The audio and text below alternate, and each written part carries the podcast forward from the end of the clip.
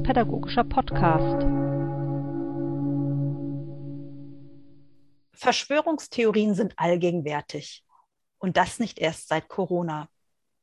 Verschwörungstheorien erklären die Probleme der Welt, schaffen Orientierung und entfalten eine erschreckende Wirkmächtigkeit. Grund genug, sich damit näher im Religionsunterricht zu beschäftigen. Thema des aktuellen RELPOTS ist eine Unterrichtshilfe des RPI zu Verschwörungstheorien. Bei mir sind die beiden Autoren des RPI aktuell, Uwe Jakubczyk und Christian Marker. Guten Tag. Ja, schönen guten Tag von meiner Seite. Mein Name ist Christian Marker. Ich bin Studienleiter am RPI Fulda und vertrete zusammen mit meinem Kollegen Jochen Waldorf den Arbeitsbereich Gymnasiale Oberstufe. Ja, auch von mir guten Tag. Ich heiße Uwe Jakubczyk und ich bin Studienleiter in der Evangelischen Akademie in Hofgeismar und dort verantwortlich unter anderem für das Ressort gesellschaftspolitische Jugendbildung mit den Schwerpunkten Demokratiebildung, Europa und digitale Demokratie.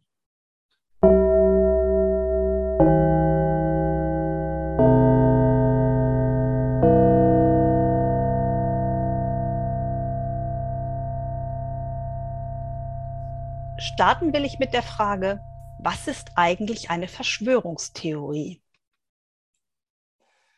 Ja gut, da müssen wir mal ganz kurz schauen, was ist denn der Boden, auf dem solche Verschwörungserzählungen oder Theorien gedeihen. Die gibt es und gab es ja schon zu allen Zeiten, aber gerade in Krisenzeiten, so wie wir sie jetzt erleben, finden Verschwörungserzählungen großen Zulauf und eine Verbreitung.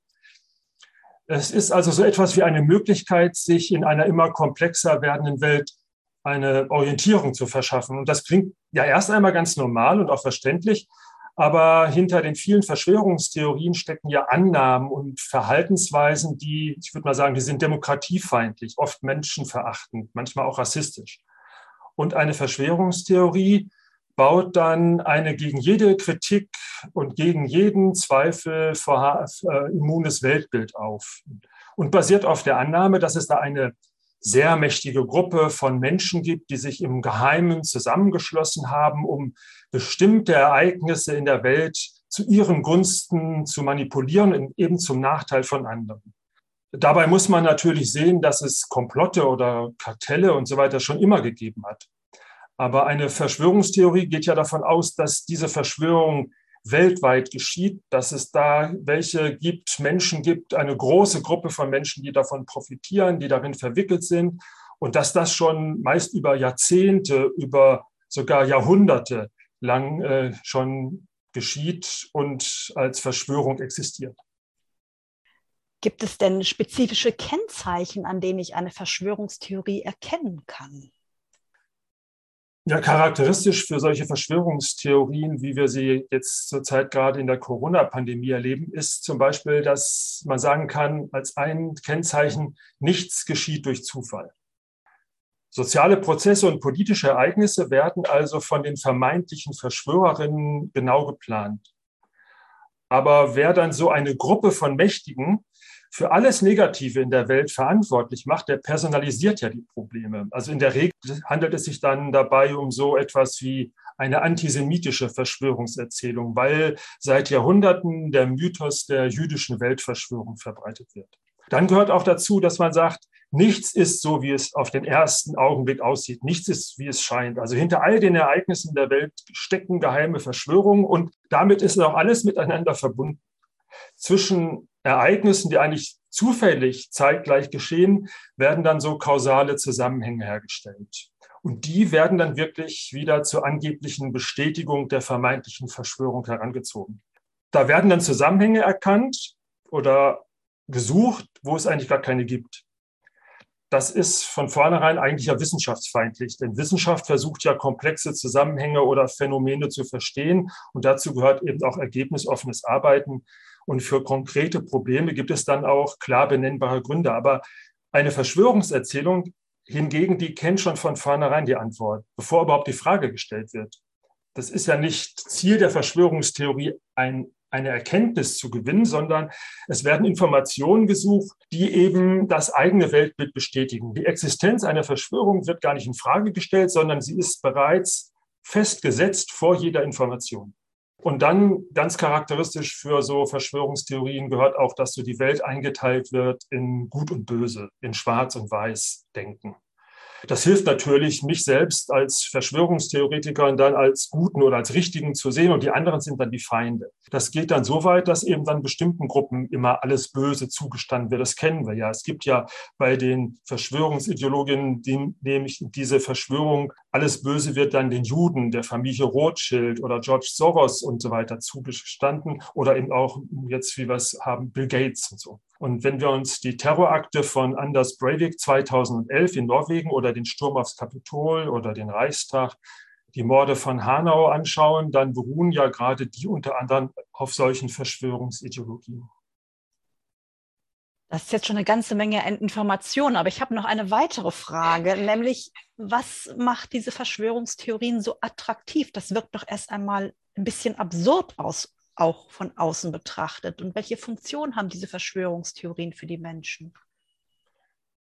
Naja, man kann ja sagen, so in einer Welt, die immer komplexer wird, da ist es gar nicht so einfach, sich zurechtzufinden. Man sucht natürlich nach Antworten. Wie kann ich den Herausforderungen gewachsen sein? Oder manchmal fühle ich mich auch überfordert. Und dann ist es auch so, dass eben vieles widersprüchlich ist. Und diese Widersprüche lassen sich schlecht aushalten durch solche Uneindeutigkeiten in einer gesellschaftlichen Lage werde ich stark verunsichert, vielleicht sogar provoziert. Und dann neigen Menschen eben dazu, zur Krisenbewältigung solche Verschwörungserzählungen heranzuziehen. Da kann dann, wie schon gesagt, so eine Verschwörungserzählung Orientierung liefern, auch Identität stiften, mir so ein Gefühl von Zugehörigkeit vermitteln. Das suchen ja viele Menschen auch in anderen Zusammenkünften. Aber wenn ich gerade Widersprüche schlecht aushalten kann, dann hilft mir ja so ein starkes Gut-Böse oder Freund-Feind-Schema, genau meine Ängste, vielleicht aber auch meine Wut, meine Aggression zu kanalisieren. Dadurch wird ja den Dingen ein leicht verstehbarer Sinn gegeben. Und ich bekomme als Anhänger von solchen Verschwörungserzählungen auch so ein Gefühl von Kontrolle. Und ich habe nicht nur die Kontrolle, sondern ich habe auch eine Überlegenheit. Also bis hin sogar zur Macht. Denn Verschwörungserzählerinnen, Ideologinnen, die wissen ja, was eigentlich gespielt wird. Die blicken ja hinter alles. Und deshalb sehen sie auch sich selbst als so Aufklärer oder sogar als Retter, weil ich habe so die Aufgabe, alle anderen oder die Welt vor den bösen Verschwörerinnen zu retten. Die anderen sind dann eher so die Marionetten oder Sleeple, so Schlafschafe, die noch gar nicht richtig geblickt haben, worum es geht. Aber ich habe das Wissen und damit ist so meine Weltsicht auch aufgewertet oder sie erfährt Anerkennung. Dieser Kampf zwischen Gut und Böse, der kennzeichnet ja gerade diese Verschwörungsideologien, macht sie aber auch so gleich so, so gefährlich, denn dann fantasiere ich ja Notsituationen herbei, die letztlich auch sogar Gewalt legitimieren können, solange sie ja im Sinn, im Kampf vom Guten gegen das Böse zu sehen ist. Und dann kann man natürlich auch noch sagen, dass sich mit Verschwörungstheorien eine ganze Menge Geld auch verdienen lässt. Es gibt viele Bücher über Verschwörungserzählungen, die erfahren eine hohe Auflage. Es gibt spezielle Kleidung, Survival-Sets, bestimmte Nahrungsergänzungen, Mittel gegen Vergiftung durch Chemikalien im Trinkwasser, durch Verstrahlung durch 5G und so weiter. Und das ist eigentlich auch ein Millionengeschäft. Ja, danke. Von dieser Verschwörungserzählung und Verschwörungstheorie zur Schule hin. Meine nächste Frage geht an dich, Christian. Warum sollten solche Verschwörungstheorien oder Erzählungen Gegenstand von Religionsunterricht sein?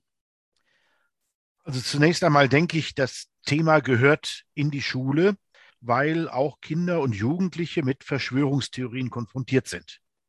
Sie nehmen sie wahr in den Medien und sie es, erleben es möglicherweise im eigenen Umfeld. Und äh, deswegen würde man wahrscheinlich zunächst äh, einmal sagen, es gehört zur Demokratiebildung dazu und von daher in den Politikunterricht. Aber auch im Religionsunterricht hat das Thema, wie ich finde oder wie wir finden, seinen Platz. Im Religionsunterricht geht es ja um die Beschäftigung mit dem christlichen Glauben und um die Auseinandersetzung mit anderen Lebensentwürfen und Weltdeutungen. Und da liegt es schon nahe, sich auch im Religionsunterricht mit Verschwörungstheorien zu beschäftigen, denn diese stellen ja, wie wir gerade noch einmal gehört haben, eine bestimmte Art der Weltdeutung dar. Die Auseinandersetzung mit den Verschwörungstheorien bietet sich an in den oberen Klassen der Sekundarstufe 1, aber dann vor allen Dingen in der gymnasialen Oberstufe. Und wir haben festgestellt, dass das Thema sehr gut zu den Vorgaben des hessischen Kerncurriculums für die gymnasiale Oberstufe passt. Zum Beispiel in äh, die Einführungsphase, wenn es in der E2 um Deutung der Wirklichkeit geht, dann hat das Thema Verschwörungstheorien dort einen guten Platz. Und ebenso in der Kursstufe, in der Q3, wenn es um Anthropologie und Ethik geht, also um die Frage nach dem Menschen und das verantwortliche Handeln. Und wenn man das jetzt äh, auch bezieht auf die Kompetenzen, die laut Kerncurriculum äh, mit den Schülern zu erarbeiten sind oder vertieft werden sollen, dann stellt man da fest, dass es da tatsächlich gute Möglichkeiten äh, gibt, Dinge zu erarbeiten.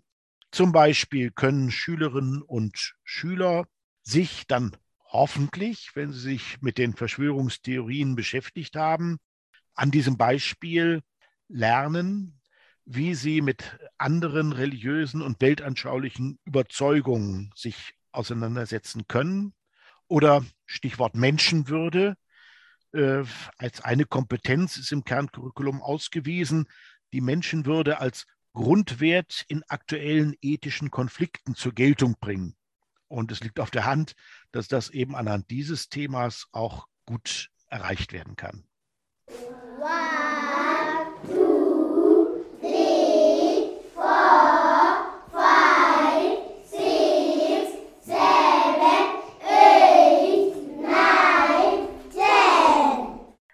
Und wie funktioniert das konkret? Was passiert in dieser Einheit? Also wir haben das RPI aktuell so konzipiert, dass es Bausteine enthält, die wir vorschlagen. Es geht um einen konkreten Unterrichtsvorschlag für die Sekundarstufe 2 und es wird exemplarisch gezeigt, wie das Thema Verschwörungserzählungen oder Verschwörungstheorien mit Schülerinnen und Schülern der Sekundarstufe 2 bearbeitet werden kann. Die Bausteine, die wir vorschlagen, können sehr gut auf drei Doppelstunden verteilt werden. Also es ist ein überschaubares Unternehmen, dem man sich da stellt. Zu Beginn wird geklärt, was Verschwörungstheorien sind, warum Menschen an Verschwörungstheorien glauben. Das haben wir ja vorhin auch nochmal in Kurzfassung gehört. Im Zentrum des Unterrichtsvorschlages stehen dann sogenannte Lagerfeuergespräche zu der Frage, welche Möglichkeiten des Umgangs mit Anhängerinnen von Verschwörungserzählungen es gibt. Und diese Gespräche werden dann noch durch weitere Materialien vertieft. Und wir regen in dem Unterrichtsentwurf auch dazu an, äh, sich auch im Zusammenhang mit Verschwörungstheorien mit dem Thema Ambiguitätstoleranz, also mit dem Umgang mit widrigen Umständen, also wie ich da quasi mit umgehen kann, wenn Dinge nicht so laufen, wie ich sie mir vorstelle oder wie ich sie äh, für mich plane, damit sich zu befassen, wir finden, dass das im Blick auf Demokratiebildung, auf Umgang mit Verschwörungstheorien ein wichtiges Thema ist, mit dem man sich auch weiterhin noch intensiver befassen kann. Und dass es auch gerade vom christlichen Glauben her gesehen Zugänge und viele Anknüpfungspunkte zu diesem Thema gibt. Habt ihr noch weitere nützliche Hinweise für Lehrkräfte? Ja, wir, wir haben in diesem RPI aktuell ein kleines Literaturverzeichnis, in dem wichtige und aktuelle Materialien aufgeführt sind. Besonders hinweisen möchten wir auf eine Broschüre, die vom Zentrum Ökumene und dem Zentrum für gesellschaftliche Verantwortung der EKHN herausgegeben wurde, von Matthias Blöser und Oliver Koch verfasst und sehr verständlich geschrieben ist auch für die Hand der Schülerinnen und Schüler geeignet. Für unser RPI aktuell haben wir zwei Texte daraus übernehmen dürfen. Ein, äh, einen Hinweis möchte ich noch geben, auf eine Webseite noch hinweisen, die auch sehr interessant ist, auf die Landesmedienzentrale Baden-Württemberg. Da unter Medien und Bildung gibt es eine Vielfalt und auch eine ausgezeichnete Sammlung von Materialien für den Unterricht und auch so zum Herumstöbern, wenn es um das Thema Verschwörungstheorien geht. Ich bedanke mich sehr herzlich für unser Gespräch. Alle Links und Hinweise finden Sie, liebe Zuhörerinnen und Zuhörer, auf unserer Webseite, genauso wie das hier vorgestellte Material. Bis zum nächsten Mal. Auf Wiederhören.